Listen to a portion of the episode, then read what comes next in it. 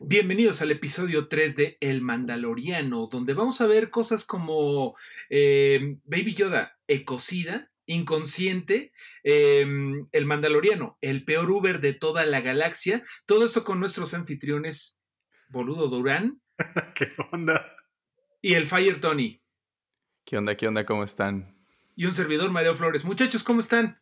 Todo bien, amigo. Emocionado por ya estar haciendo esto. Sí, ya de forma. Sí, señor. Oigan, pues, ¿qué, qué comentarios? A ver, eh, Tony, que luego de repente pues, no quieres hacer el intro tú, que dices que te da pena, que no sé ah, Ya quemando la banda. Ya quemando la banda. Sí, pero pues eso por eso la gente escucha podcast, para que la gente se queme entre ellos. Cuéntanos qué te pareció el episodio 10 de Passenger. Eh, a, mí, a mí me gustó. Eh, siento que sí se, está, todavía más raro que otros que se sienten como, o lo han referido como de relleno, porque en sí el plot principal no avanza absolutamente nada y todo es como en, estas situaciones. Eh, pues hasta se siente como un side quest un side quest ahora sí. Pero, pero me gustó mucho, no sé si es el, el, el Baby Yoda de cocida o que además lo hace sin ningún, este, sufrimiento, ¿no? Y por más de que se le reclama, también estamos, no sé si está en su fase rebelde, si los 50 años de esa raza son, son sus teenagers o, qué, pero, pero tiene como muchos momentitos interesantes y si bien no es para clavarnos tantísimo, creo que, creo que tiene sus detallitos. creo que como bien mencionas es el, hasta ahora el más flojo de todos, creo, ¿no? De lo que va de esta segunda y la primera temporada tiene un montón de referencias bien padres, la verdad, que son más fanservice que otra cosa. Pero sí tiene ese highlight en el Baby Yoda que es sin duda la estrella de este episodio en particular, con esos momentitos que ya ha tenido antes en la primera temporada, como cuando le quita la esferita, ¿no? Eh, ahí la, la, bola de billar a la palanca de mando de la nave. Eh, y, y, otras eh, cuestiones, ¿no? En el episodio anterior, cuando saca los Whistling Birds, cómo se cierra solito su capsulita, ¿no? Ante el miedo de que los va a matar a todos. Eh, pero sí, se roba el episodio, que es flojo, no es malo, atención, no es malo, está creo muy bien dirigido. Eh, la fotografía está increíble también, pero es el más flojo en cuanto al argumento, ¿no? Completamente de acuerdo, mi estimado Bolu. Creo que eh, si es flojón. En realidad la, la trama la podemos eh, resumir en un párrafo, ¿no? Simplemente el mandaloriano anda buscando otros mandalorianos después de que el último no era realmente un mandaloriano y en, bueno, regresando de Mospelgo, este, le cuentan en una, en Mos Eisley, en la famosa cantina, otra vez en la maldita cantina, que es el lugar más concentrado de toda la galaxia, em, le dan una pista de que una pasajera tiene información sobre los mandalorianos. Esta pasajera es esta señora, Frog Lady, ¿no? Todo el mundo la conoce como Señora Rana. Señora Rana. Que parece más una de estas eh, lagartijas besuconas, ¿no? Esas que hay en... Cuijas, ¿no? Que le llaman. Esas, que te asustan en la noche cuando están... sí, ahí te viste muy chilango, Tony, porque, digo, Bolu, porque creo que como aquí en la Ciudad de México no tenemos de esas, nada más vamos a otros estados. Ay, ¿qué es eso? que les llaman besuconas, cuijas, ¿cómo, ¿cómo más les dicen? Ah, no sé, pero son transparentes, ¿no? Además, y sí se ven como medio... No sé, un día me cayó uno en la cara dormido y me asusté un montón. Quería, sentir el beso y no nada más aventarte, lo dijo, de aquí soy de una vez. Lo peor, de, esas chingaderas es que luego se mueren y se quedan ahí donde quedaron eh, sequitas y es así de, no mames, y el fantasma de la cosa esa. Pero la señora Rana, que vamos a ponerle un nombre, ¿qué les parece? Ranabel. Eh, Ranata. Ranata.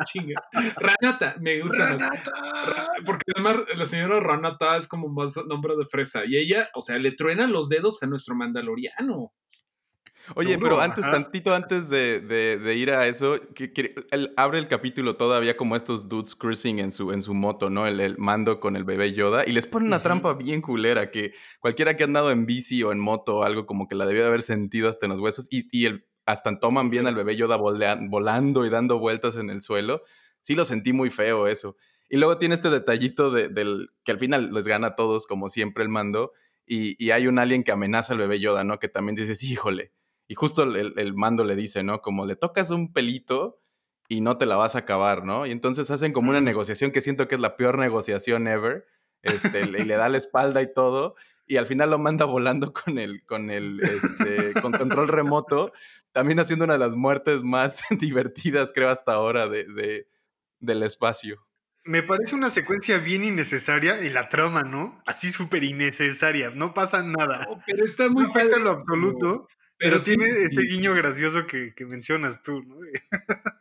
del monito este que quiere llevarse al niño y está padre porque yo estaba preocupado un poquito de que, ay, neta, sí ya se lo van a robar y no, el Mandaloriano es más badass de lo que piensas, ¿no?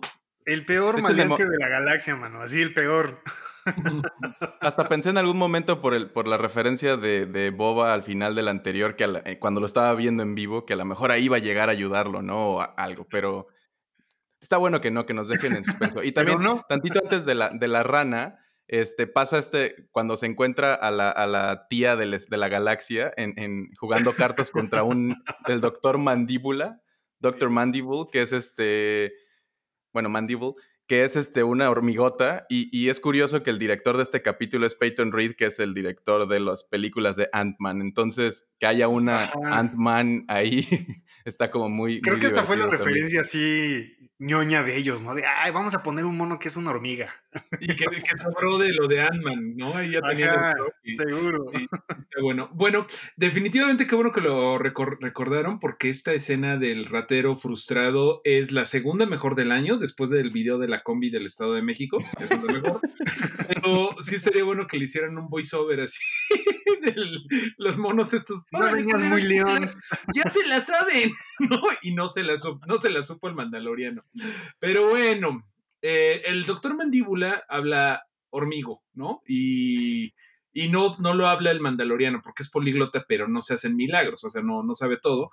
Y el, doctor Mandíbula es el que, doctor Mandíbula, qué cosa tan ridícula de pronunciar, es el que los manda. Sí, doctor en qué.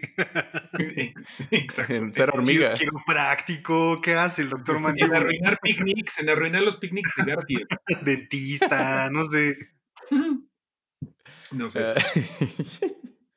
Pero bueno, eh, la trama tiene que avanzar y ya se trepan al Uber, no le ofrece ni una, ni una botellita de agua, pero por lo menos el conductor sí trae cubrebocas, ¿no? El mandaloriano sí trae cubrebocas, todo está desinfectado y empieza la gran debacle de los huevos del mandaloriano y el baby Yoda. Ajá, pero que, atención, eh, la tía de la galaxia le dice que la progenie de la señora Rana, de Ranata, no puede viajar a, la velocidad de la luz, ¿no? No puede ir en el hiperespacio porque se mueren. Entonces tienen que viajar ahí a velocidad de subluz. Eh, que pues el Mandalorian dice, no, ¿cómo crees? No, pues, no me va a salir. No me voy a ir por el segundo piso, no, ¿cómo crees? O sea, tengo que atravesar el estado. ¿Cómo me, van a, me van a robar. Vuelta, jefa. No, no, no me detiene por allá. Seguro hasta le iba a preguntar la ranata de ahí como de, ay, ¿no vas a prender el, taxímetro? Y es como, además, todavía no, ya es tarifa plana, para allá de por sí está bien peligroso. Pero sí, ¿no, ¿nunca les ha tocado la hermosa experiencia de un taxista que trae al niño? No, no. Yo, sí, ya no, casi no uso taxis de la calle, pero sí me acuerdo una vez que me subí y yo no había visto al niño hasta demasiado tarde. Yo dije, ay, trae un enano. No, es un niño. y, iban cotorreando ahí el, el, niño y él, porque lo traía delante el señor y hasta eso estuvo bonito, me cayó bien el niño. No se quiso comer mis huevos que tenía que llevarlos a, que me los fertilizara el esposo, eh, afortunadamente, ¿no? Porque esa es la misión y eso es lo, lo que apremia mucho a Ranata. Y, haciendo, ahí tienen una pequeña como discusión donde le trata de decir algo Ranata a, Mando, pero se le queda viendo con una cara de, también de frustración y sí le dice como, no, pues no hablo lo que sea que estés hablando. No hablo rana. Este, ajá. y le dice como, como que empieza a hacer sonidos él y, le, y, en otras cosas y también se quedan los dos viendo y es como, bueno, pues no se habla. Y de hecho en los subtítulos sí dice como, Frog Lady speaks frog que también no le pensaron mucho ahí. Eh, pero, pero haciendo referencia también al, lenguaje de hormigo y que tampoco lo habla, pues vemos que sí hace el intento de a ver en medio nos encontramos, pero no. no, no, no funciona. Ajá. Lo curioso es que la, la tía de la galaxia le dice, esta es la cliente, que la tienes que llevar, ¿no? Y te va a dar información, ese es el precio. Eh, su esposo te va a decir dónde está, ¿no? El, el cover de, de los Mandalorian. Eso es lo que le llama la atención a, Mando para aceptar este contrato. Para echarse la chamba, ¿no? Sí, exactamente. Ahí va a decir que todo iba muy bien en el espacio, ahí se medios incómodos la señora, pasa lo de el, Baby Yoda le empieza a echar los ojitos a, los huevitos, ¿no? Y como que desde el principio se le, se le, hacen, le brillan, se le paran las orejitas también y de repente suena orilla hacia la orilla y llegan como estos policías del espacio. Este, y, y, es bien chistoso como notamos la voz de, del mando cambiando cuando habla con ellos, así como de, ah, oficial, la verdad es que no vi ese alto ahí atrás, ¿eh? Buenas tardes, Como que sí cambia un poquito. Sí. Buenos días, ya tardes, licenciado. Sí. y de no, pues ya viene el día de la Virgen, ¿verdad? Y luego, este, pues el aguinaldo, ¿verdad? Andan con hambre estos culeros, ¿no? Ya lo, lo detienen y le dicen, ya no, trae un faro, este, además hoy no, doble, hoy no circula, tenemos contingencia de ozono aquí en esta parte de la galaxia, jefe. Ah, pues muchas gracias por avisarme, jefe. Yo ahorita lo checo. Y sí le aplicaron, ahora que lo pienso, sí le aplicaron la de, oye, se hablan entre ellos, ¿no? Y le dice, ¿te puedes pasar al canal 2? Como avisándole que, como dándole a entender algo no está bien aquí, como cuando el policía te para el tránsito y, dice, déjame hablar con mi, con mi pareja. Y se va y luego regresa, no, joven, es, que ya lo reportamos y, ¿sabes? Te la hacen, te la hacen de sufrimiento. Pero el mandador no le tiene. Ándale. Síganos, Seguro hay un planeta que se llama eh, Correlonian y ahí van a ver todo el corralón. y está así en el Outer Rim. No, están en, las Unknown Regions, güey. O en el Wild Space, cabrón. Así súper pinche lejos te tienes que ir. Pero bueno, eh, aquí sí hay que dar un poquito de contexto pues, de, de, cómo está ahorita la nueva república, apenas echándole ganas. Me gusta mucho que los polis son como gorditos, buena onda, pero sí se ve la diferencia entre que los imperiales tuvieran bajado, güey, ¿no? O sea, los imperiales son como judiciales del Estado de México y el mandaloriano ya estaría así agarrado del cinturón y así de, ahora el hijo de tu puta madre. Sí hay diferencia. Sí, aquí ya vemos la primera referencia no directa a la nueva república. Así se presentan estas dos ex-wing, ¿no? que ya se ven traqueteadas, por supuesto, porque la rebelión no tenía mucho presupuesto. Eh, y se presentan, ¿no? Y le dicen, oye, fíjate que andamos buscando, a ver si sabes, ¿no? De alguien que ayudó a, escapar a un prisionero de una prisión imperial, ¿no? Y andamos viendo ahí qué onda. Eh, y el mando les dice, no, jefe, yo no vi nada, la verdad, ¿no? Este, no, pues a ver tu, tu permiso, dice, no, es que no traigo eso, y después como que ya lo amenazan y les empieza a transmitir algo, es cuando, como dice Tony, se pasan al, al canal privado y activan, ¿no? La posición de los X-Foils para atacar, ¿no? Y es cuando el mando dice, oh, no, me la quieren dejar caer y empieza a hacer maniobras evasivas, ¿no? Y eh, esa escena además se ve muy, o sea, como esas cuando se bajan al planeta y tienen como todo esto, está súper, súper padre, ¿no? se siente como de película. Ajá, al principio las X-Wing que se están moviendo ahí todo el tiempo como si hubiera viento en el espacio, ¿no? O sea, si hay viento solar, pero, pero se van moviendo muy a la vieja escuela, hasta las X-Wing, ¿no? Los modelos se ven como de la película original, A New Hope, se ven así hechizos, ¿no? Y y este movimiento clásico de las naves, como si hubiera viento en el espacio, me parece una referencia bien bonita y que además vemos a Dave Filoni eh, como uno de los pilotos. ¿no? Uno es un viejito que se parece al señor Miyagi extrañamente eh, y el otro es Dave Filoni. Que es director y creador de esto. Así es. Qué chingón, qué chingón. También me gusta mucho cómo ponen el cosmos, como justamente en las originales, ¿no? Como, como este, estos paneos que hacen de las estrellas. Eh, se me hace también muy old school, muy chingón. Sí, está bien padre esa referencia. Y luego la escena espectacular. Se, nota mucho, ¿no? La diferencia, este salto de la tecnología, como dice Tony. Ya la escena donde entra el planeta y empieza a esquivar entre las nubes y el cañón. Es como de super nueva tecnología, de la más última generación, eso es no raro, de la última generación, eh, gráficos espectaculares, ¿no? Completamente. Y luego, ¿qué pasa, muchachos? Estaba acordando que pues cae en este, es un, es un planeta como de hielo, bueno, no recuerdo si todo el planeta, pero sí se ve como muy inhóspito y, helado. Y pues tiene ahí un, en su escondite como que aterriza muy, muy, lo recuerdo como medio cool, ¿no? Y es como, ah, la libramos y pues cayó sobre hielo frágil y se, descaga toda su navecita y quedan atorados a la, merced de este lugar nuevo.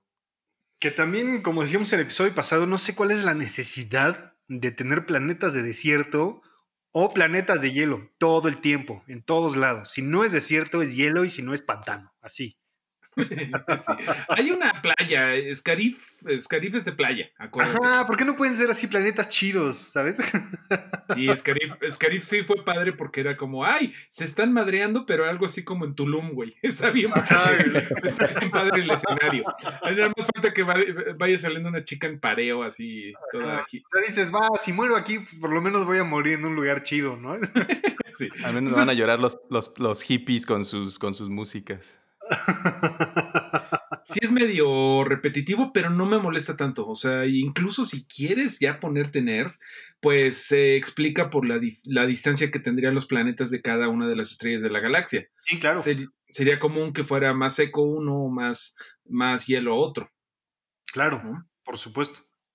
Pero bueno, aquí creo que viene una, una experiencia, bueno, chida, que cuando el Baby Yoda se va a pasear, el cabrón, este, me dio muchas vibras de Alien, completamente de Alien, ¿no? De, de los huevitos y todo esto. Ajá, porque ya está ahí toda traqueteada la nave, eh, de muy mala forma, ¿no? Queda muy mal, eh, se echan una jetita y de repente despierta y ya no está la señora rana, ¿no? Y la van a buscar. Ajá. Sí, sí, sí. Ah, iba a decir que no sé si es tantito antes que pasa lo de lo de que hackea el robot este. Eh, sí, que como que está dormido y lo despierta una voz que le dice, oye, despiértate. Y se caga este güey, luego lo agarra la pistola. Este. Y ya le dice la señora Rana, ¿no? Como acabo de hackear aquí al robot, al chavo, y pues ya puedo hablarte directamente y no podemos esperar hasta mañana. Este, tenemos que rifarnos hoy porque porque mis huevos no van a durar, etcétera, ¿no? Le avienta como un chorro y este dude es como, ah, no, pues no sé qué, las cosas cambiaron, etcétera, y le dice ella, yo pensé que, que los Mandalorians eran como, eh, siempre seguían su palabra, ¿no? Respetaban su, su, lo que, y como que dice, ah, pues bueno. Y luego viene esta, esta, esta escena siguiente donde sí se siente muy alien, ¿no? Muy, muy, muy alien. Oye, si quieres... no, perdón, si quieres que alguien si quieres que haga algo el Mandalorian, nada más le dices, uy, creí que los Mandalorian eran más chingones. Y mira, se vuelve el Mandalorian así el güey. Porque lo mismo hizo Quill. Lo mismo hizo Quill en la primera temporada, la acabo de ver. Y dice así de, güey, uh, yo pues es que nunca había visto Mandalorian, creí que eran más valientes. El güey, nada más le picas el orgullo y en chinga, se rifa. Eso está bueno. sí, es como, give me a fucking break, ¿no? Chingada madre. mi don, mi maldición, caray. Y en esta escena increíble que sí, totalmente hace referencia al alien, ¿no? A un facehugger, eh, y que además eh, como que en este terror, ¿no? Suspenso que puede generar la escena de que se está abriendo, el Baby Yoda rompe todo, toda tensión haciendo lo que mejor sabe hacer, que es comer cosas, ¿no? Se busca a la criaturita esta, la araña, de un bocado, es como, dude, no te comas como perro, ¿no? Suelta ahí, suelta. Pero eso es algo muy bueno. recordemos que cuando conocimos a, a, Yoda, ¿lo conocimos en Return o en. Sí, en Return. Sí, en Return of the Jedi. Era una cosa bien asquerosa que se la pasaba comiendo cochinadas y, y, riéndose como pervertido. Era algo muy asqueroso que luego en las precuelas, eh, pues no, no mames, era, uy, no mames, Yoda, güey, no, hombre, ni te rías muy fuerte enfrente de él porque es bien serio. Y, y es padre que regresamos a la onda de que los Yodas son criaturas asquerosas. Y, y, ya viendo como lo que, lo que está, o sea, como se estaba comiendo los huevos, ¿no? Y el mando así le dice como, no, déjalos ahí, estas señoras son sus últimos, y así bien preocupado, y este bebé se los está zampando uno tras otro. Y luego se echa este huevito también de araña, que sí digo, como ya tírenle un taco, un bolillo al pobre Baby Yoda, lo trae bien hambriado. pero, pero sí es muy reminiscente esa parte como de de Alien, ¿no? Y justo lo vemos. ah, bueno, la señora Rana está como en este onsen, en estas aguas termales muy a gusto, ¿no? Este, y el mando llega y le arruina su. Tendría mucha prisa, pero de repente ya está muy echadita ahí tranquilamente. Y si dicen, no, ya no tenemos que irnos, y empieza a agarrar todo, ahí el, el baby yo otra vez le echa un ojito, y pues empiezan a nacer estos como, como huevitos, ¿no? Salen, salen arañitas, y pues ya todo se pone como peligroso en, en ese momento que siento yo que también pasa de de hecho, mucho del, capítulo se siente como una película de terror, como que está tenso, está medio oscuro, este, las tomas están como cerradas, ya en esa como parte de la cueva, y luego tienes esta persecución de monstruos, de arañas por todos lados. Ajá, que además debo hacer notar el dato curioso, esta araña gigante que sale, en una referencia también a mí me hizo pensar eh, quizá en El Señor de los Anillos, ¿no? En Shelob o en Aragog de Harry Potter. Más en Harry. Potter porque salen muchas arañas chiquitas y de repente sale esta araña colosal, ¿no? Que ya como que saca de onda al mando y dice, ¿saben qué es? Y vámonos. Eh, esta araña ya había sido diseñada por el Ralph Maguire para eh, Return of the Jedi. Solo que esta araña se iba a encontrar en el pantano de Dagobah, ¿no? Y al final la descartaron, pero es un diseño retomado ya hecho previamente por el maestro Ralph Maguire. Maestro Boludo que nos dio ese dato. Muy bueno. Sí, y, y y inmediatamente empiezan a correr y se le disparan a todos lados. Y a mí lo que me sacó mucho de onda fue cuando la rana dice como, zancas, ¿para qué las quiero? Y este, empieza a brincar como rana, ¿no? Que se ve rarísimo, que yo no siento que alguien que, que pues, ya haya evolucionado un ser a, a caminar en dos patas sea mucho más ágil de esa manera y se ve como, como un uncanny valley de movimiento, pero divertido también de cierta manera, ¿no? Como, como regresando a esa forma medio animal que tenía. El instinto de supervivencia, ¿no? Está muy chido. Esa, creo que esa escena en particular está bien chido y es lo más rescatable cinematográficamente hablando del episodio. Y luego, bueno, pues ya cuando las cosas están muy, muy des- desesperadas, ahorita mismo lo estoy viendo, eh, llega, pues le, le tiran paro la, la pareja, ¿no? Sí llega la pareja a dar la vuelta y, y dice, no, jefe, qué bueno que nos dimos la vuelta. Es que por acá roban. El oficial, bueno. el oficial García ahí. uh, joven, qué Y bueno creo que que- pasamos otra vez, ¿eh?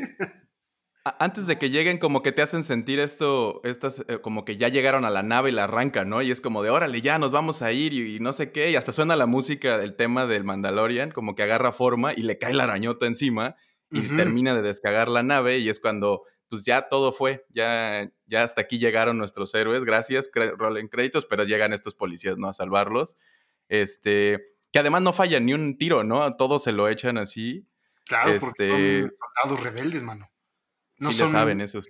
Eh, Ese es el dato que te hace saber. Estos no son Stormtroopers que fallan todos los disparos. Estos son soldados de a de veras.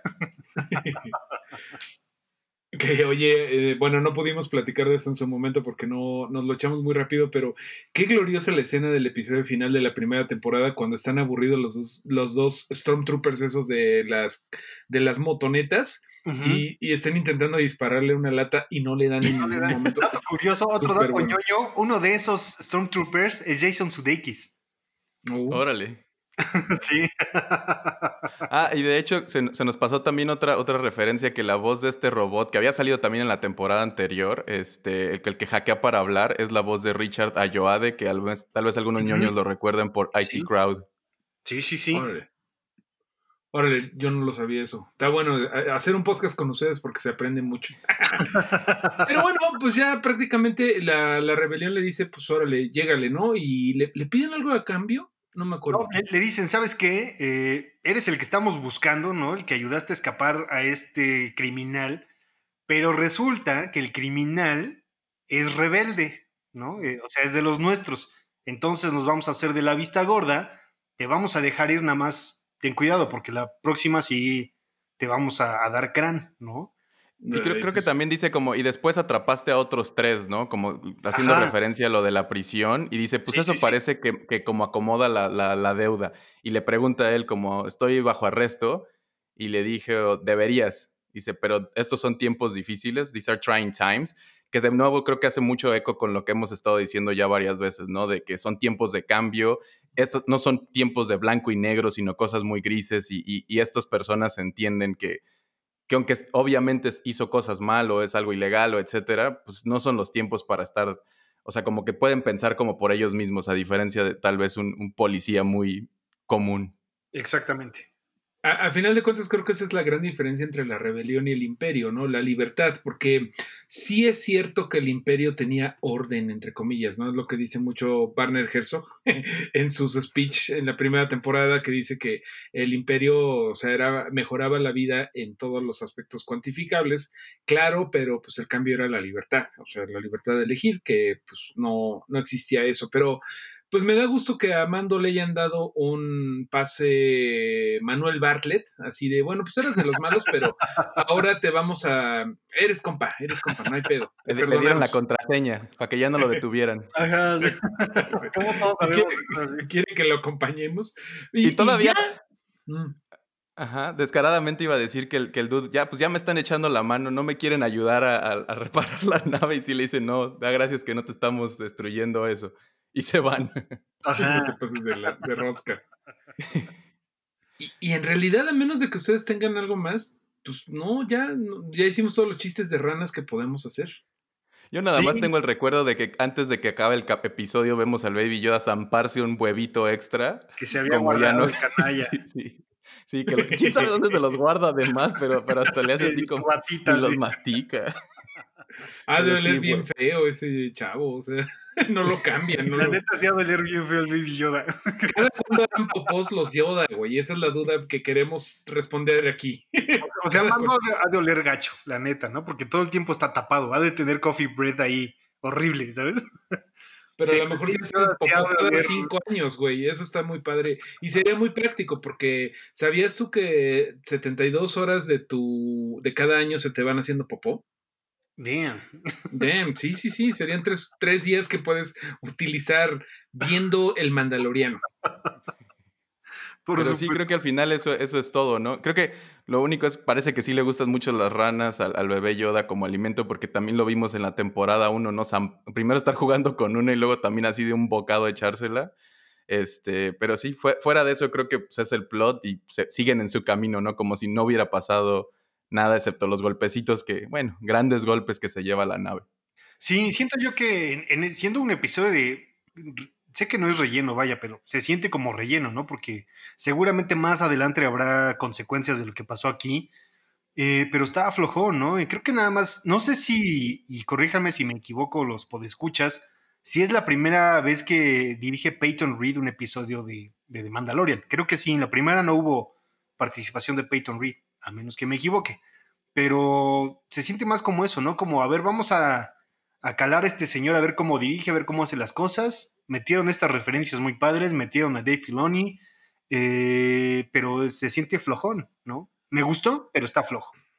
Sí, no hay, no hay gran cosa que decir de él y ya debemos cerrar el pico y darle a los otros. Pero ahorita aprovechando que hay un poquito de tiempo, eh, me gustaría que si a lo mejor nada más nos conocen por esto, dijéramos, ¿dónde más nos pueden escuchar, boludo? A mí nada más aquí, mano. La verdad. Ahorita no tienes, pero lo de puentes no se puede escuchar en algún lado. Ah, sí, eh, lo que hacíamos en Puentes, ahí está todo el contenido. Todavía puedes acceder a la Alianza Rebelde, ¿no? Sí, por supuesto, ahí están. eh, y creo que muchas conversaciones de las que tuvimos son muy vigentes, más vigentes actualmente. Y por supuesto, todo lo que hice con el querido Tony, quien fue mi compañero de micrófonos en la última etapa de Abuget, eh, que es una etapa increíble dedicada más al, al juego indie, ¿no? Al desarrollo indie, ahí está también. Tuvimos entrevistas increíbles, con gente increíble. Unas ya no están lamentablemente con nosotros, pero ahí está, ahí está todo lo que, lo que hicimos. Y a ti, Fire. Pues eh, déjame. hay- Hay muchas pláticas mías que si buscan Fire o Antonio Uribe pueden encontrar sobre lo que hago más como profesionalmente, que es desarrollo de juegos, pero pues sí está el podcast ese de Abugue donde tenemos estas entrevistas eh, que están muy padres también. Y pues aquí también, es, este es el, es el primer espacio que, que- que puedo hacer en toda esta... Llevo toda la cuarentena buscando quién, mandándole audios a mis amigos más que nada. si, si me tiran un mensaje, a lo mejor les mando uno. Este, pero este es el espacio, ¿no? Y Está Mario. Pues a mí en Reactor 105 actualmente, anteriormente en el Hype y sobre todo en los podcasts de HBO, que es bastante extraño hacer promoción de HBO en una serie de Disney, pero así son las cosas. HBO hacemos los podcasts eh, pues de todas las series que estamos sacando y ahí nos pueden escuchar al Toño Sempere y a un servidor y a otros aliados en la lucha contra el aburrimiento. Ah, ¿qué tal? Pero ahí estamos este, en los podcasts. eh, creo que ustedes, creo que Tony, tú sí te dices el de Watchmen, ¿no? Sí, que no sé si fue el primero, pero está buen, buenísimo, ¿no? A mí me gustó mucho. Muchas gracias. además es fue un el gran primero. show. Eh, Watchmen, Westworld, His Dark Materials, este, y otras, ¿no? Eh, Lovecraft Sí, señor. Ahí nos pueden escuchar. ¿Y Ahora qué que les lo pienso, los he escuchado todos, de hecho. qué chido, qué chido. Muchas gracias, mano. Pues Yo no. ojalá que nos. sí, pues al chile no. Yo tampoco, yo tampoco estaba suscrito a Puentes, Polo. Sí, vamos a eso. Pero La ya neta, nos vamos. sí. Ni yo. Ah, no es cierto. pues ya, vamos a cerrar y nos vamos a grabar el siguiente episodio de una vez. ¿Cómo ven? Infinitas gracias por escuchar, compartir, suscribirse eh, y síganos en las redes sociales, arroba Bludura en todos lados. Arroba FireTony en todos lados. arroba Mareo Flores. Ahí estamos esperando sus comentarios porque ahorita pues no tenemos como una plataforma para más en forma, pero a ver cómo van saliendo las cosas. Sí, señor. Muchas gracias muchachos. Hasta la próxima. Gracias. Adiós. Hasta luego. Adiós. Listo. Eh,